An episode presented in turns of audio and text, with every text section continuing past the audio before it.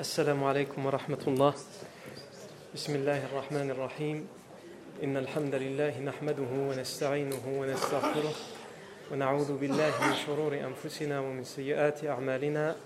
من يهده الله فلا مضل له ومن يضلل فلا هادي له. وأشهد أن لا إله إلا الله وحده لا شريك له. وأشهد أن محمدا عبده ورسوله صلى الله عليه وآله وسلم. يا أيها الذين آمنوا اتقوا الله حق تقاته ولا تموتن إلا وأنتم مسلمون. يا أيها الناس اتقوا ربكم الذي خلقكم من نفس واحدة وخلق منها زوجها وبث منهما رجالا كثيرا ونساء واتقوا الله الذي تساءلون به والأرحام إن الله كان عليكم رقيبا. يا أيها الذين آمنوا اتقوا الله وقولوا قولا سديدا يصلح لكم أعمالكم ويغفر لكم ذنوبكم ومن يطع الله ورسوله فقد فاز فوزا عظيما. أما بعد فإن أصدق الحديث كتاب الله تعالى وخير الهدي هدي سيدنا محمد صلى الله عليه وسلم وشر الأمور محدثاتها وكل محدثة بدعة وكل بدعة ضلالة وكل ضلالة في النار. ثم أما بعد. La fois dernière, on s'est arrêté à un événement qui a eu lieu à Mecca, pendant la première année de l'Égypte, après la révélation du premier verset autorisant la prise des armes. Cet événement va se passer entre trois personnes.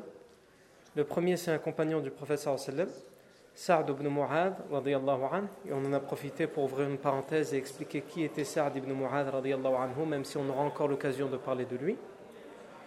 Et les deux autres personnes qui sont impliquées dans cet événement sont deux notables parmi les notables de la Mecque, deux idolâtres parmi les idolâtres de la Mecque. Le premier, Umayy ibn Khalaf, et le second, Abu Jahl. Umayy ibn Khalaf était un ami de Sa'd ibn Mu'adh. Sa'd ibn Mu'adh avait l'habitude d'aller chez lui quand il allait à la Mecque, et inversement, Umayy ibn Khalaf malgré son hostilité à l'islam et aux musulmans, il avait l'habitude d'aller chez Saad ibn Mu'ad lorsqu'il passait pas loin de Médine ou lorsqu'il allait à Médine. Et Saad ibn Mu'ad est parti à la Mecque pour, euh, d'une certaine manière, d'abord pour faire la Umrah, pour ses affaires, mais aussi il a, il a fait comme d'habitude pour euh, essayer de montrer que ce n'est pas parce que les Médinois sont devenus musulmans qu'ils accueillent le prophète et les musulmans qui ont été opprimés à la Mecque, qu'ils rompent les liens d'amitié qu'ils ont eus depuis tout le temps avec les idolâtres de la Mecque. Donc Saad ibn Mu'ad lui rend visite. May ibn Khalaf va faire le tawaf avec lui et ils vont rencontrer Abu Jahl. Et Abu Jahl va le menacer en lui disant s'il n'y avait pas Umayy ibn Khalaf qui était là pour te donner sa protection, jamais tu ne serais retourné chez toi sain et sauf. Jamais tu ne serais retourné chez toi sain et sauf. Euh, Saad ibn Mu'ad va hausser le ton avec Abu Jahl et lui dire si tu m'empêches ceci, c'est-à-dire de faire le tawaf et cette maison sacrée, je t'empêcherai quelque chose auquel tu tiens plus que ça, toi. C'est, il va lui préciser, ta route commerciale vers, vers, le, le, Sham, puisqu'elle passait à côté de Médine. on avait déjà dit que le professeur Sam avait fait des pactes de non-agression et d'entente avec la tribu des Juhayna qui habitait toute cette partie-là dans cette route commerciale au nord de Médine. Et en réalité, cet événement va découler sur une décision. C'est une réaction, comme on l'a dit. Les idolâtres, quand ils agissent, ils n'agissent pas, ils réagissent. Alors que le professeur sallam, il ne réagit pas, il réfléchit. À chaque fois qu'il y a un événement, il réfléchit aux conséquences et il prend ce qui est le mieux, ce qui est le plus utile, ce qui est le plus bénéfique. Ici, donc c'est une réaction des idolâtres qui va donner comme décision que plus aucun musulman, quel qu'il soit, c'est-à-dire qu'il soit originaire de la Mecque, Ça, ça avait déjà été fait, il leur avait déjà interdit. Mais même les musulmans originaires de Médine n'ont plus le droit d'avoir accès à la mosquée sainte. Et ça, c'est quelque chose qui n'a jamais été fait auparavant. Les Arabes, depuis tout le temps, de père en fils, ont toujours respecté, même les idolâtres, ont respecté les temps et les moments sacrés. Les temps sacrés, ce sont les mois sacrés. Ils ne vont plus les respecter comme on, va, on va le voir par la suite. Et les endroits sacrés, c'est euh, le Masjid al-Haram, la mosquée sainte, elle était ouverte à tous. Et personne n'avait le droit d'interdire à quiconque d'avoir accès à la mosquée sainte, de faire son tawaf, de faire son pèlerinage, de visiter les lieux saints. Et ceci, ceci depuis le, temps du prophète Ibrahim salam, et de son fils Ismaël. Salam. Donc là, ils vont pour la première fois interdire à des hommes, parce qu'ils ont une religion et une croyance différente de la leur, on leur interdire l'accès officiellement au lieu saint sous peine de mort. Celui qui vient, il est tué, yani. Dans le meilleur des cas, capturé, torturé. Dans le pire des cas, il est exécuté, purement et simplement. Les Quraysh ne vont pas se contenter de ça. C'est ce qu'on va voir aujourd'hui. Ils vont aller plus loin. Le prophète a déjà reçu le verset qui l'autorise à prendre les armes pour se défendre. Et toutes les conditions sont réunies pour qu'il prenne ses armes et qu'il se défende. Mais le prophète comme on l'a dit, il est un pédagogue et comme l'islam nous l'enseigne, on ne doit pas aimer les fusions de sang. Ne doit pas aimer faire la guerre, on ne doit pas aimer user de violence pour tout et n'importe quel prétexte. Et ici, ce n'est pas tout et n'importe quel prétexte. Ici, toutes les conditions sont réunies. Le, le professeur sallam essaye malgré tout, comme on va le voir, il va encore essayer, malgré tout, de ne pas entrer en hostilité guerrière, en hostilité ouverte avec les Quraysh. Les Quraysh, ils vont monter crescendo dans leurs menaces, dans leurs avertissements, dans leur hostilité. Donc ici, on a dit, ils ont pris une décision. Ils interdisent aux musulmans médinois l'accès aux lieux saints, et à tout musulman de toute façon, qu'il soit médinois ou non.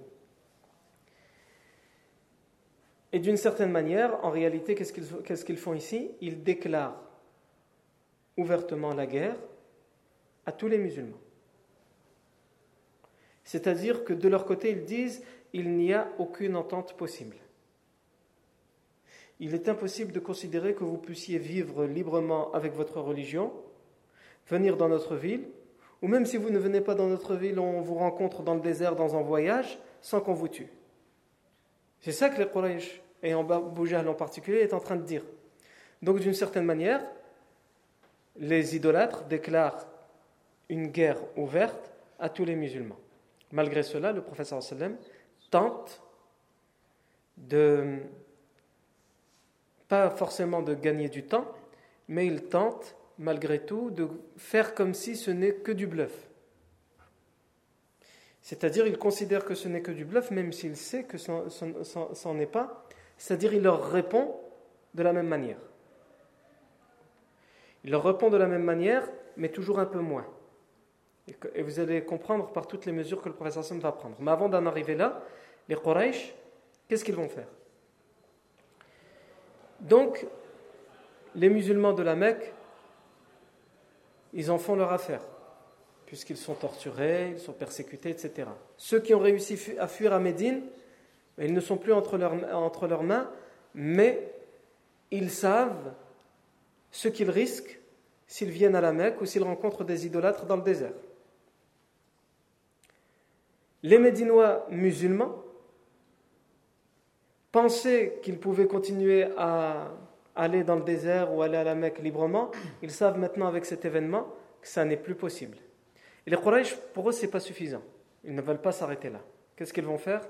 Ils vont envoyer une lettre aux idolâtres de Médine.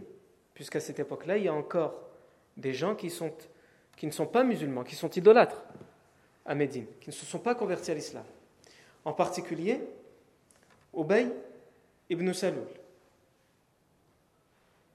À cette époque-là, pendant la première année après l'égir du professeur Salman Medine, Ubay ibn Saloul est d'une certaine manière le chef des idolâtres de Médine,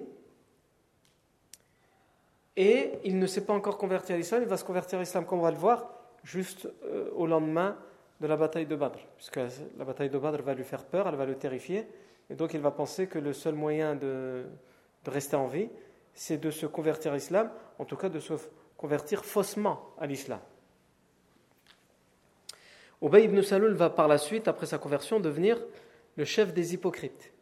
C'est quoi les hypocrites? Ce sont ceux qui vont faire semblant d'être musulmans à Médine, ils vont aller à la mosquée, ils vont poser leur front par terre, pas faire la prière, ils posent leur front par terre. Il y a une différence entre prier et poser son front par terre. Ils vont juste poser le front par terre pour faire comme les autres et faire croire qu'ils sont musulmans, mais derrière, ils, vont ruser contre le professeur sallam à de nombreuses reprises pendant toute la période médinoise jusqu'à la mort du professeur comme on va le voir.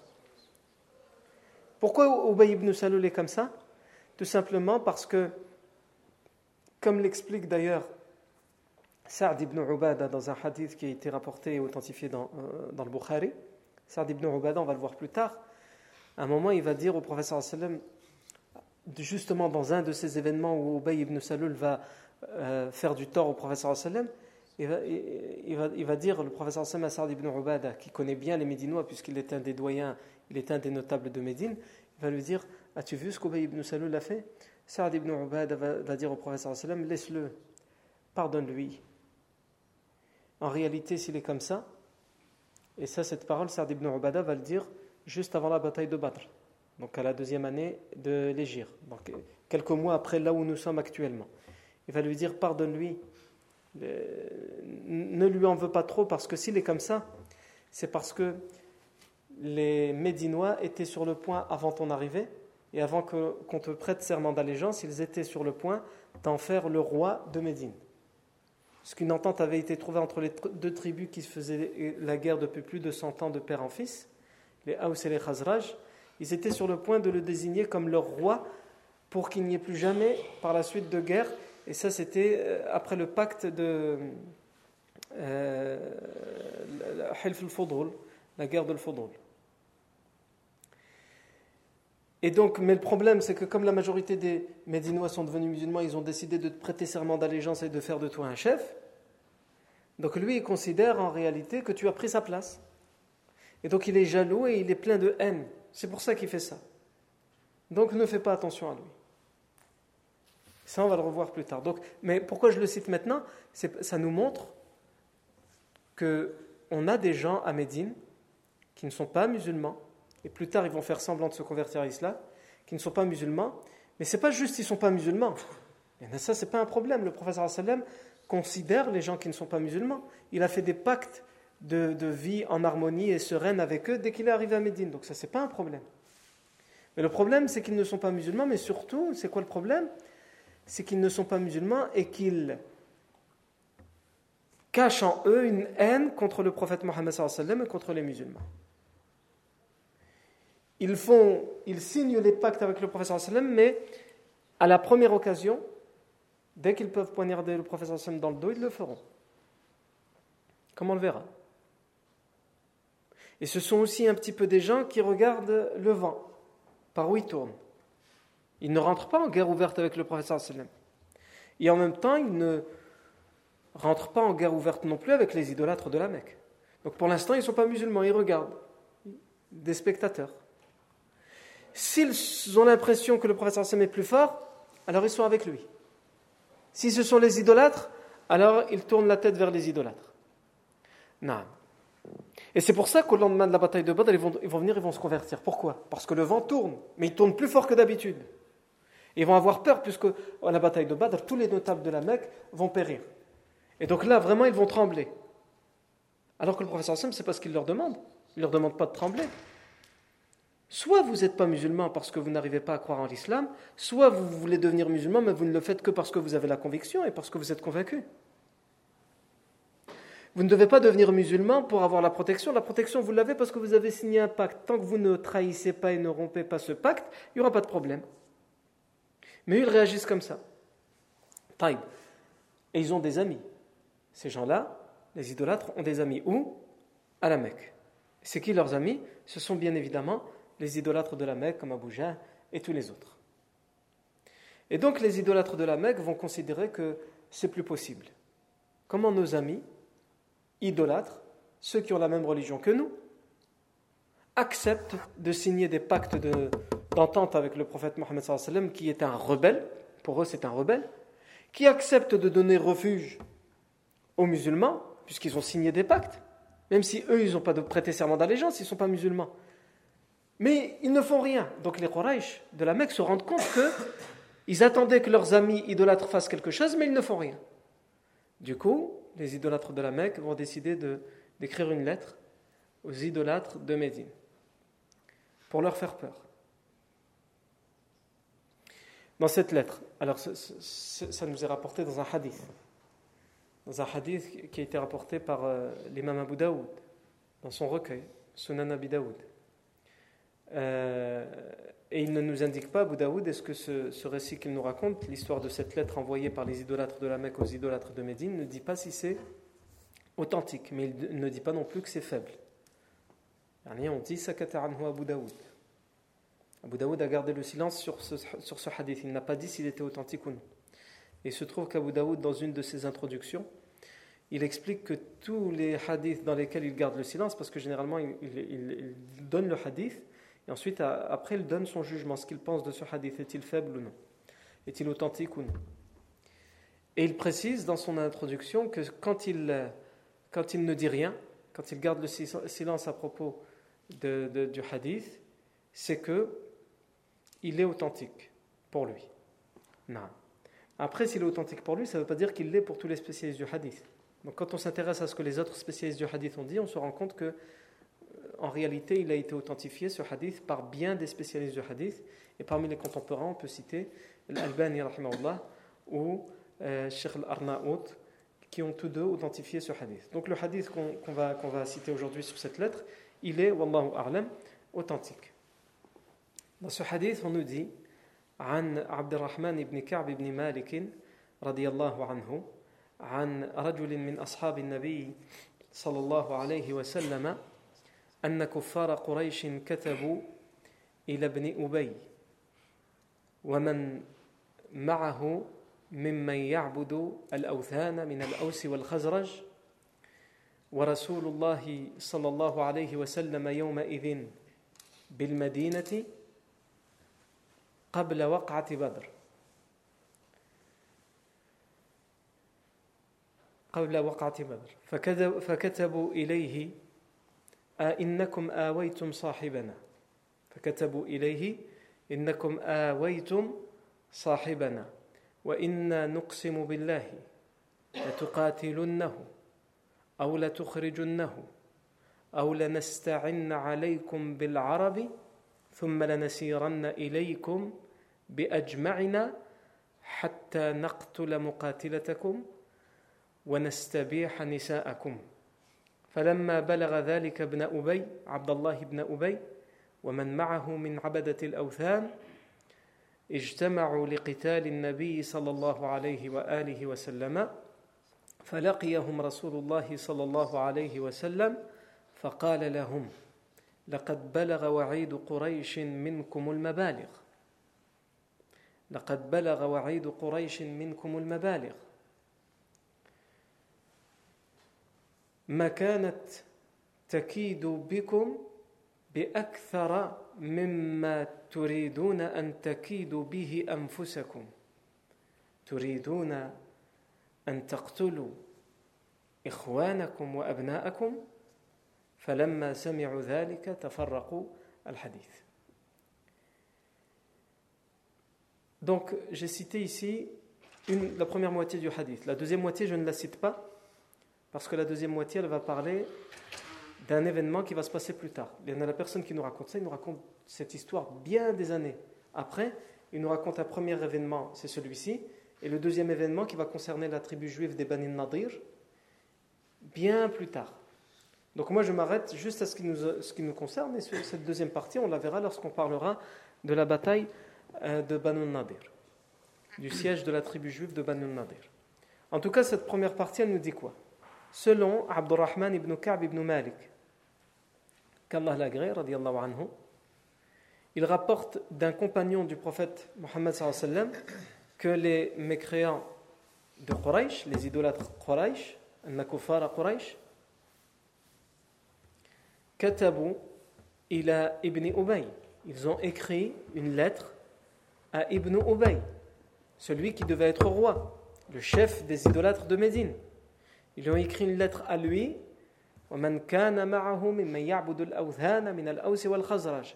à lui et à tous ceux qui étaient avec lui parmi les tribus de Haus et de Khazraj qui, qui adoraient les idoles. Ils, ont, ils, leur ont écrit une lettre. Et le hadith précise Et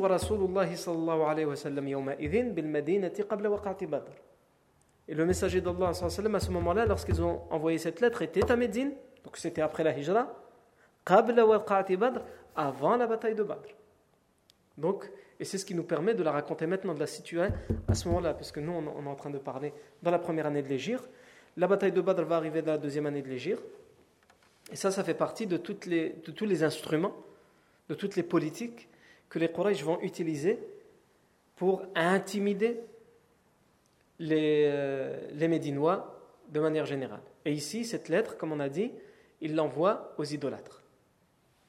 Qu'est-ce qu'ils disent dans cette lettre? Le hadith nous dit qu'ils écrivent dans cette lettre Innakum awaytum sahibana. Vous avez donné refuge à notre ami. Si on traduit littéralement, sahibana, ça veut dire notre ami, notre compagnon. Est-ce qu'ils le considèrent comme leur ami et leur compagnon? Évidemment que non. Mais en arabe, quand on dit sahib, ça peut vouloir dire ami et compagnon, et ça peut vouloir dire de manière ironique notre ami, yani, euh, celui avec qui, euh, à qui on reproche tout ce qu'on a reproché. Quand tu ne veux pas citer en fait le nom d'une personne, quand ils ne veulent pas citer le nom d'une personne qu'ils méprisent, ils ne veulent même pas dire son nom. Ils ne veulent pas, veulent pas dire Mohammed, ils ne veulent pas citer son nom. Par mépris. Donc qu'est-ce qu'ils disent? Notre ami là, celui-là. C'est dans ce sens-là qu'il faut le comprendre. Vous lui avez donné refuge. Ça, c'est la première chose. Alors la deuxième chose, puisque vous lui avez donné refuge, nous jurons par Allah. Attention à ce qui va suivre. Il y en a, comme on a déjà dit, comme on a donné déjà plusieurs exemples, les Arabes, quand ils juraient, khlas. Aujourd'hui, les musulmans, pas que les Arabes, les musulmans, ils jurent pour tout et n'importe quoi, et ils ne respectent pas forcément leur euh, serment avant les idolâtres qui ne croient pas en Allah Azzawajal, ou plutôt qui associent Allah Azzawajal quand ils juraient, khalas, comme on avait raconté dans le Jahili, Al-Harith ibn Ubad qui avait dit euh, à, propos de dans la guerre, il, il, leur avait dit Je jure que je ne cesserai de vous tuer les uns après les autres jusqu'à ce que la terre me supplie d'arrêter. Et il n'a jamais arrêté de leur faire la guerre, jusqu'à ce que la terre allait parler. La terre n'avait pas parlé, mais ils avaient caché un homme en dessous de la terre pour lui faire croire qu'elle parlait pour qu'enfin il arrête de leur faire la guerre. Ça montre quoi ça? Ça montre que quand ils juraient, ils ne juraient que pour respecter leurs paroles. Donc attention à ce qui va suivre. Ils disent Inna billahi. Nous jurons par Allah. Annakum la Nous jurons par Allah que vous allez le combattre. La ou que vous allez l'expulser de Médine. Vous avez deux choix. Soit vous le combattez pour nous montrer que vous êtes vraiment avec nous. Et mais ils ont, comme on a dit, les idolâtres, pourquoi ils écrivent cette lettre? C'est parce qu'ils commencent, entre guillemets, à en avoir marre de voir leurs amis idolâtres ne rien faire. Le professeur Sam est sain et sauf chez eux. Ils ne peuvent pas supporter ça. Donc soit vous le combattez, soit vous l'expulsez. Et si vous ne faites ni l'un ni l'autre, alors ils disent nous demanderons aide à tous les Arabes contre vous. Yani on va s'allier avec tous les Arabes contre qui? Contre vous, les idolâtres, avant les musulmans. Nous allons demander l'aide de tous les Arabes contre vous, liguer tous les Arabes contre vous.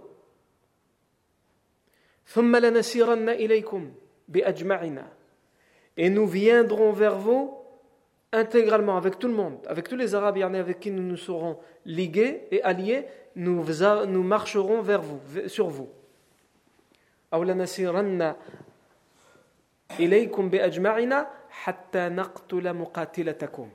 pour venir, pour venir tuer vos combattants, pour venir vous tuer, yani,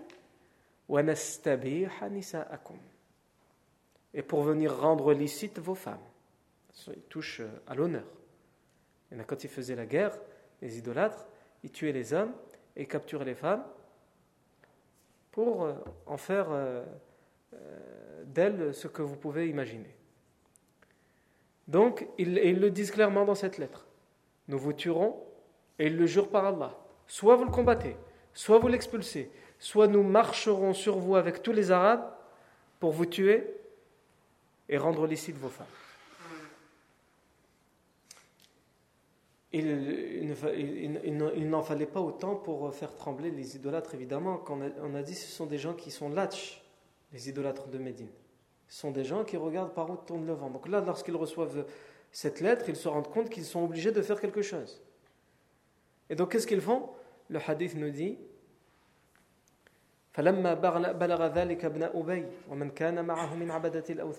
et lorsque ce, message, cette lettre est arrivée auprès de Ibn Ubay et ceux qui étaient avec lui parmi les idolâtres de, de Médine, ils se sont rassemblés, ils se sont réunis pour préparer l'assassinat et le combat contre le prophète Mohammed et ceux qui le suivent. Donc, la lettre des Quraysh a fait mouche. La lettre des idolâtres de la Mecque a fait mouche, puisqu'ils se réunissent pour parler comment on va faire pour yani, nous débarrasser du prophète sallam et s'il le faut, tuer tous ceux qui le défendront, même parmi les Médinois. Et ces gens-là sont des gens qui vivent à Médine. Ils ont des familles qui sont musulmanes, ils ont des enfants musulmans, ils ont des, certains ont une épouse musulmane, etc., etc., etc. Donc évidemment, ça parle. Le professeur Hassan est mis au courant, est informé par des personnes que les idolâtres de Médine ont reçu une lettre qui les menace, et du coup, ils sont en train de préparer le combat pour expulser le professeur Hassan ou le tuer, et tuer tous ceux qui le défendraient. Donc le prophète Mohammed sallallahu alayhi wa, alayhi il va là à la rencontre. Et là aussi, on voit Yarni, comment le professeur Hassan était un grand stratège et aussi un grand pédagogue. Le professeur Hassan va là à la rencontre et il va leur dire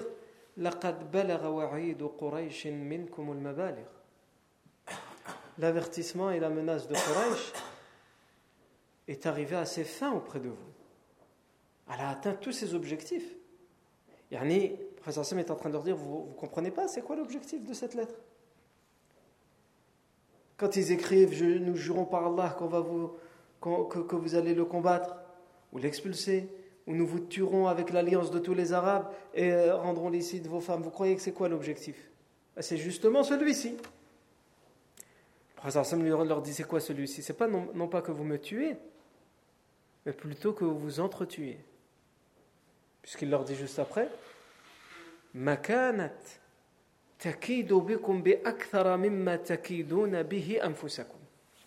les Quraysh de la Mecque n'ont jamais rusé aussi mieux et aussi bien que la ruse que vous êtes en train de faire contre vous-même. Les Quraysh n'avaient même pas pensé à ça. Ils n'avaient pas passé, entre guillemets, aussi bien que vous. Et c'est quoi aussi bien que vous? Tartuluna vous êtes, vous êtes prêts à aller jusqu'à tuer vos propres frères et vos propres fils Il y en a parmi les musulmans, comme on l'a dit, il y a leurs frères, il y a leurs fils, il y a leur famille. Donc les Quraysh n'avaient pas imaginé que vous étiez prêts à arriver jusque-là. Et la ruse qu'ils ont préparée, elle n'était pas aussi grave que celle que vous êtes en train de faire contre vous-même. Vous voulez vous tuer vous-même? Vous voulez vous entretuer? Vous voulez tuer vos propres frères et vos propres fils? Eh bien, allez-y.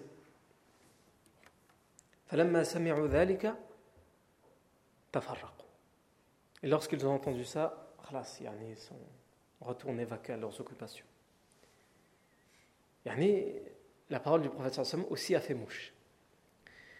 Quand ils ont entendu cette parole, ils se sont dit, bah oui, c'est vrai. Admettons, on tue le professeur sallam. Il a des gens derrière lui. Ces gens, ce n'est pas que les gens de la Mecque qui, qui ont émigré. Ces gens qui sont derrière lui, il y a des gens qui ont prêté serment d'allégeance, ce sont nos propres enfants, ce sont nos cousins, ce sont nos femmes, ce sont nos frères, nos oncles, nos neveux. Comment on va faire après avec eux? On va s'entretuer. Et donc, à ce moment-là, ils ont cessé. Mais ça nous montre quoi ça? Ça nous montre que les idolâtres utilisent tous les moyens qui sont en leur pouvoir pour intimider les musulmans à Médine et pour semer la zizanie à Médine. Ils ne peuvent pas supporter que le professeur Sam arrive à Médine. Il a conclu des pactes de bonne entente avec les juifs, avec les idolâtres, avec tout le monde, avec les bédouins, et ça se passe bien. Non. Ils veulent pourrir l'ambiance à Médine. Et cette lettre, un de ses objectifs, c'est celui-ci, c'est de pourrir l'ambiance entre les, entre les Médinois, de sorte à ce qu'ils n'aient même pas à faire cette guerre qu'ils veulent faire, qu'ils s'entretuent entre eux-mêmes. Et ensuite, ils n'ont plus qu'à accueillir le fruit mûr. Et c'est pour cela qu'ils envoient cette lettre. Et d'ailleurs, pour l'instant, on ne peut pas encore en parler parce que ce n'est pas encore découvert par le professeur Mais à cette époque-là, on sait, et c'est pour ça que je vous ai dit le hadith que j'ai cité, j'ai cité que la première moitié. La deuxième moitié, elle fait référence à quoi? Elle fait référence à des lettres qui sont aussi envoyées à qui? Aux tribus juives, aux chefs des tribus juives, pour les intimider et pour leur dire vous avez fait des pactes avec notre rebelle, alors que nous, avons, sommes toujours très bien entendus avec vous. Rompez ce pacte, trahissez-le, nous serons avec vous, etc. Ces lettres, ils les reçoivent. Comme ils envoient des lettres aux idolâtres de Médine, ils envoient des lettres aux juifs de Médine. Sauf que les lettres des idolâtres de Médine, le professeur Sam en a été informé, donc il y a eu cet événement la première année de l'Égir, c'est pour ça qu'on en parle. Les autres lettres, le professeur Sam va les découvrir plus tard, donc on en parlera plus tard. Mais en tout cas, on sait qu'à ce moment-là, maintenant on le sait, qu'à ce moment-là, les idolâtres de la Mecque envoyaient aussi des lettres aux tribus juives de Médine. Et donc ils tentent quoi les idolâtres ici de la Mecque? Ils tentent de semer la zizanie al-Madina. Et le prophète Mohammed il réussit à calmer l'ardeur des idolâtres de Médine. Et quelle décision il aurait pu prendre lorsqu'il a réussi à faire entendre raison à la plupart des idolâtres de Médine et qu'ils rentrent chez eux? Quelle décision il aurait pu prendre? Il aurait pu prendre comme décision que celui qui est à l'origine de tout ça, c'est-à-dire Ubay ibn euh, Saloul, il aurait pu prendre comme décision de le tuer, de le capturer, de l'expulser, al-muhim de le punir.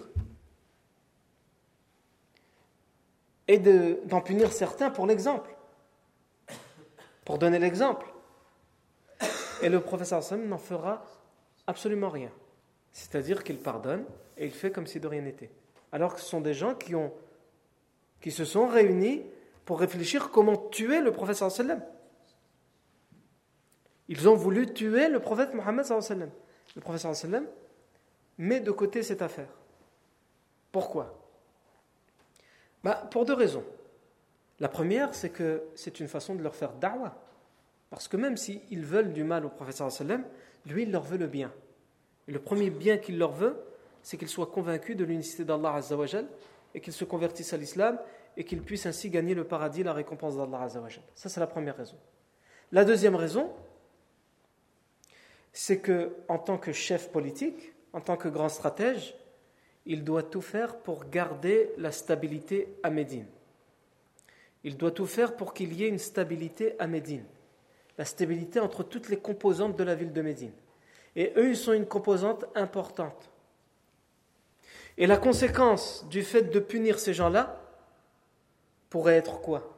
Pourrait être qu'il y ait une guerre civile entre les Médinois. Et le professeur Sim ne veut surtout pas de ça. Et la troisième raison, c'est que si le professeur Sim les punissait ou en punissait certains d'entre eux, eh bien au final, il aurait répondu à la lettre des idolâtres, parce que les idolâtres, c'est ce qu'ils veulent. Ils veulent semer la zizanie, ils veulent semer le trouble entre eux. C'est pour ça que je, vous ai dit tout à l'heure, le professeur Sam, lorsqu'il prend des décisions, il les prend après réflexion, il ne réagit pas. S'il avait réagi, dès qu'il aurait réussi à étouffer cette rébellion, cette, ces prémices de révolte, il aurait tout de suite, il se serait tout de suite débarrassé de la tête de la révolte, c'est-à-dire Ubay ibn Saloul. Mais le prophète sallam réfléchit aux conséquences. S'il avait juste réagi, il l'aurait fait. Mais il réfléchit aux conséquences. D'abord, bah, s'il le punit et s'il se débarrasse de lui, bah, il ne sera pas musulman, il ne peut pas le sauver. Et il ne peut pas sauver tous ceux qui avaient, voulu, qui avaient voulu le sauver, qui avaient voulu le suivre à Afouane. Il ne pourrait pas les sauver, il ne pourrait pas les convaincre. Ce n'est pas en étant dur avec les gens qu'on les convainc de devenir musulmans. Et la deuxième raison, c'est qu'il veut garder cette stabilité. Et ça, le professeur Sim veut le faire jusqu'au bout avec les idolâtres. Parce que là, c'est rien. Ce qui s'est passé avec les, hypocrites de Médine, c'est rien. Ce qui va venir plus tard, ça va être bien pire. Comme on le verra. En particulier, lorsque, quelques années plus tard, au, retour de la bataille de Tabouk, là, ça va être une des pires des choses. Avec aussi le fait qu'ils vont euh, semer le trouble en, en, inventant une histoire à propos de en l'accusant de, de l'adultère. Ils vont faire plein de choses comme ça. Le professeur à chaque fois, il préserve la stabilité. Parce que comme le Coran le dit, la fitna est pire que le combat, que la guerre, que le fait de tuer ou d'être tué. La fitna, le trouble. Le professeur Hassan fait tout pour garder cette stabilité. Tout comme on peut citer que le fait, le fait que les idolâtres ne se contentent pas de ça. Les idolâtres, ils envoient aussi une lettre aux musulmans. Sauf que là, tout à l'heure, j'ai dit la lettre qu'ils ont envoyée aux idolâtres de Médine, elle est rapportée par Abu Daoud et authentifiée entre autres par l'Albani al-Arnaout.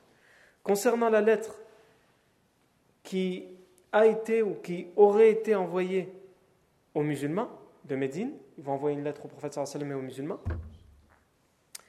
Cette lettre, on la retrouve dans des ouvrages, mais personnellement, je n'ai pas retrouvé de, de chaîne de transmission dans un recueil de hadith pour pouvoir ensuite faire une vérification et vous dire si c'est authentique ou daif. En tous les cas, c'est cité par plusieurs historiens, dont Safiur Rahman Mubarak Fouri dans son livre Al-Rahiq al-Makhtoum, mais également le Qital ou le Jihad fi Siyas al-Shar'iyya. Dans ces deux ouvrages, il les cite. Et également dans l'ouvrage de Rahmat al-Alamin, tout comme il a été cité par l'historien qui est toujours vivant, Rarib al-Sirjani.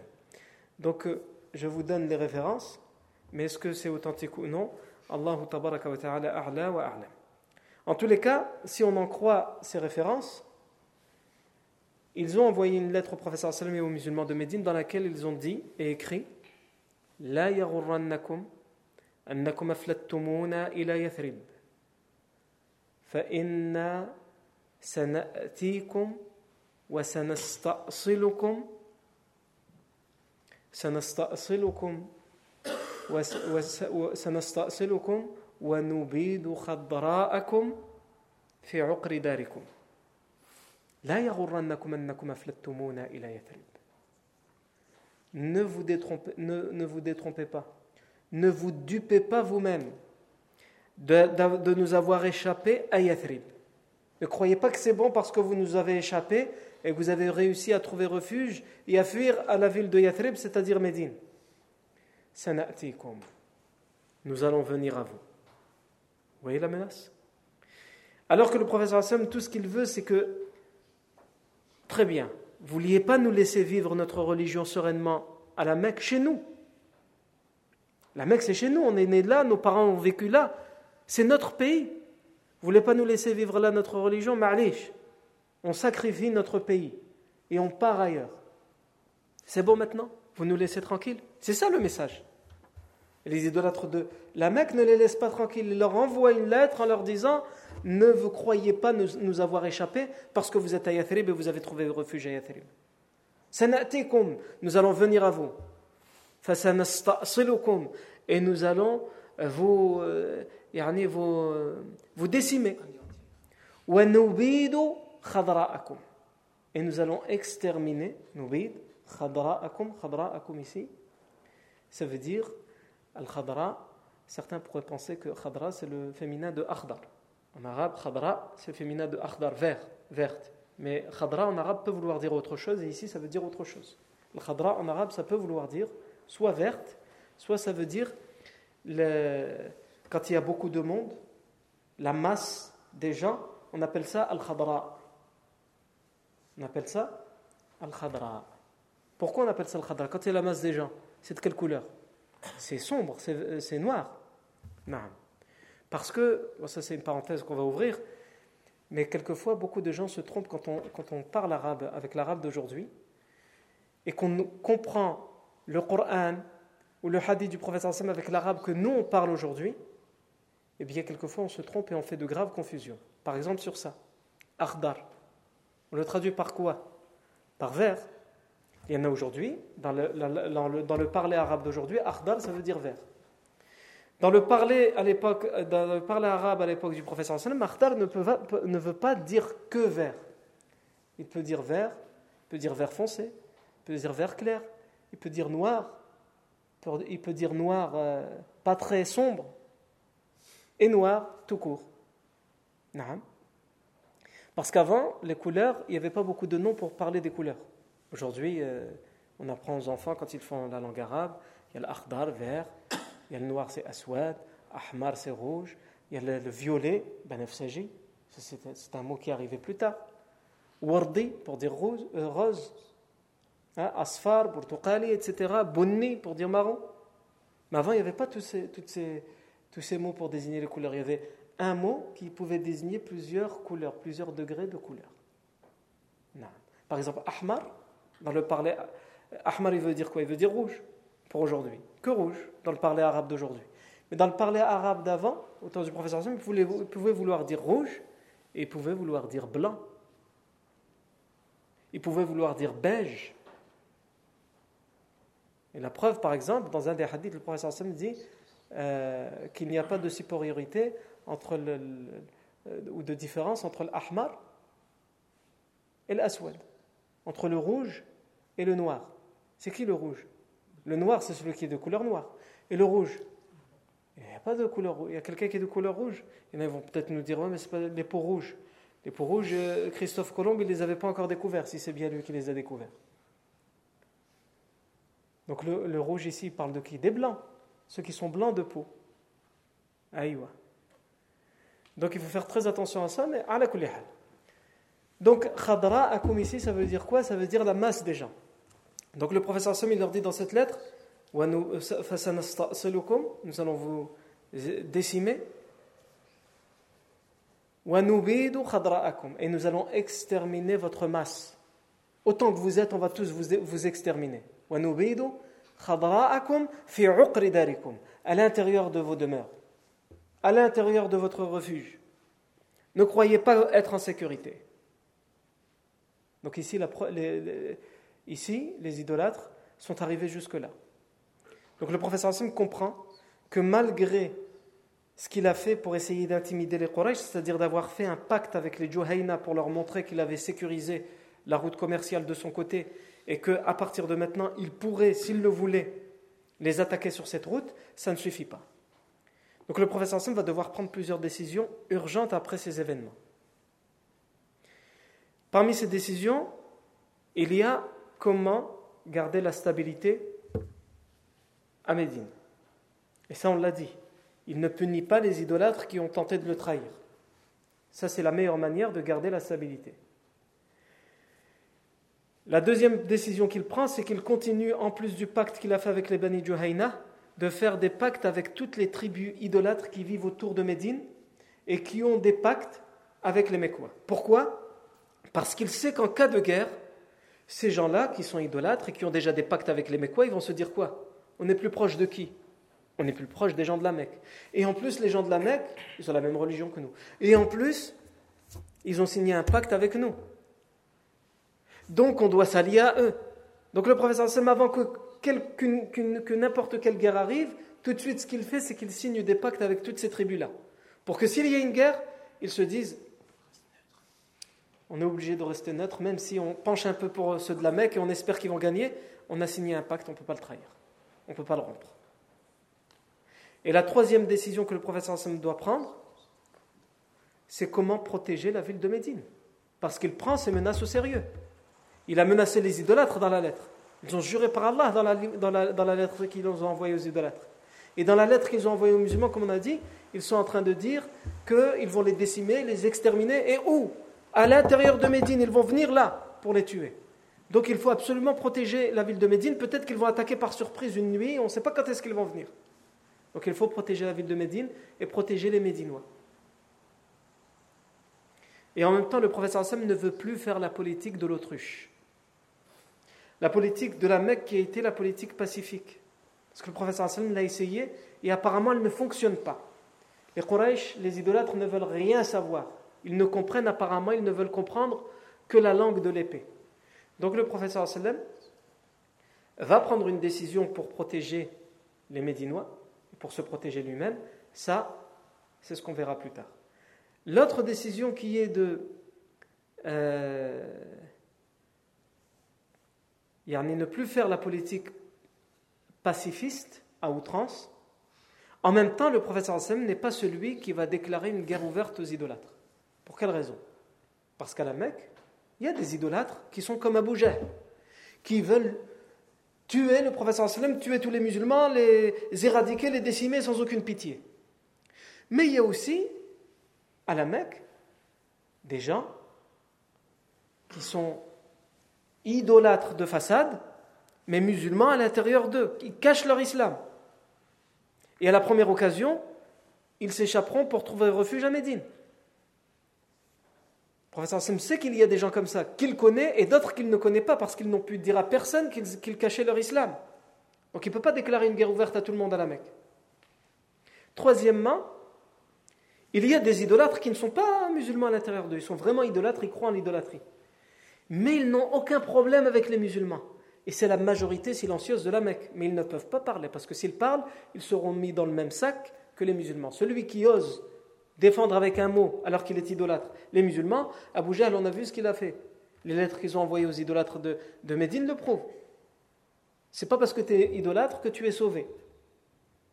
Donc le prophète sallam, lui, il sait faire la différence. Même si les idolâtres ne font pas de différence entre les Médinois, quels qu'ils soient, le prophète sallam fait la, différence entre l'idolâtre qui lui fait la guerre et qui lui, qui, une haine sans limite, et entre l'idolâtre qui veut vivre paisiblement avec les autres même s'ils choisissent d'être musulmans, et ceux qui sont de façade idolâtre mais en réalité musulmans. Donc le professeur Sam ne peut pas déclarer une guerre ouverte comme ça. Et la dernière et la principale raison pour laquelle il ne peut pas déclarer une guerre ouverte aux Mécois, c'est tout simplement qu'une guerre ouverte contre les Mécois tuerait tout le monde. On tuerait les soldats, si on attaque la ville de la Mecque, on tue des soldats, on tue des combattants, on tue des femmes, on tue des civils, on tue des enfants. Et c'est un lieu sacré pour les idolâtres, mais surtout et aussi pour les musulmans. Faire couler le sang dans un endroit sacré Non. Et enfin, le professeur Hassim ne veut pas être le premier à déclarer la guerre, même si c'est de la défense, parce que ça fait 13 ans maintenant qu'il subit, que bien des compagnons ont été tués, exécutés, torturés, châtiés, capturés, séparés de leur famille. On a forcé certains même à divorcer. Malgré tout ça, le professeur s'il prend les armes avec toute cette ambiance, ça ne sera que légitime défense. Mais les gens retiendront que c'est lui qui a pris et utilisé l'épée en premier, qui a déclaré une guerre vraiment ouverte. Donc le professeur Sam va devoir utiliser les armes, mais de façon mesurée. C'est-à-dire, il va en, vérité envoyer des expéditions sans attaquer. Des gens, des cavaliers, il va envoyer pour la première fois des cavaliers, puisqu'il a le droit de le faire avec le verset qui a été révélé, pour montrer on est là, on est sur la route commerciale. On ne vous attaque pas, mais on est là, regardez-nous. Vous nous voyez, on vous voit. Ça veut dire qu'on pourrait vous attaquer. On est plus nombreux là, on est sur la route, on est chez nous, et on ne le fait pas. Mais à chacune de ces décisions bien réfléchies du prophète Hassan, malheureusement, les idolâtres, ils l'interprètent comment Comme un acte de lâcheté, comme un acte de peur. Et donc ça ne fait que les augmenter vers encore plus de guerre. Ah, ils ne nous ont pas attaqués parce qu'ils n'ont pas osé, ils n'oseront jamais. Et donc toutes ces décisions, comment le professeur Hassan va les prendre? Et ça va se traduire quoi dans les événements? Ça, c'est ce que nous verrons à partir de la semaine prochaine. Inch'Allah wa ta'ala. Barakallahu fikum pour votre attention. Subhanakallahu wa bihamdik. Ashhadu an la ilaha illa ant. Nastaghfiruka wa natubu ilayk.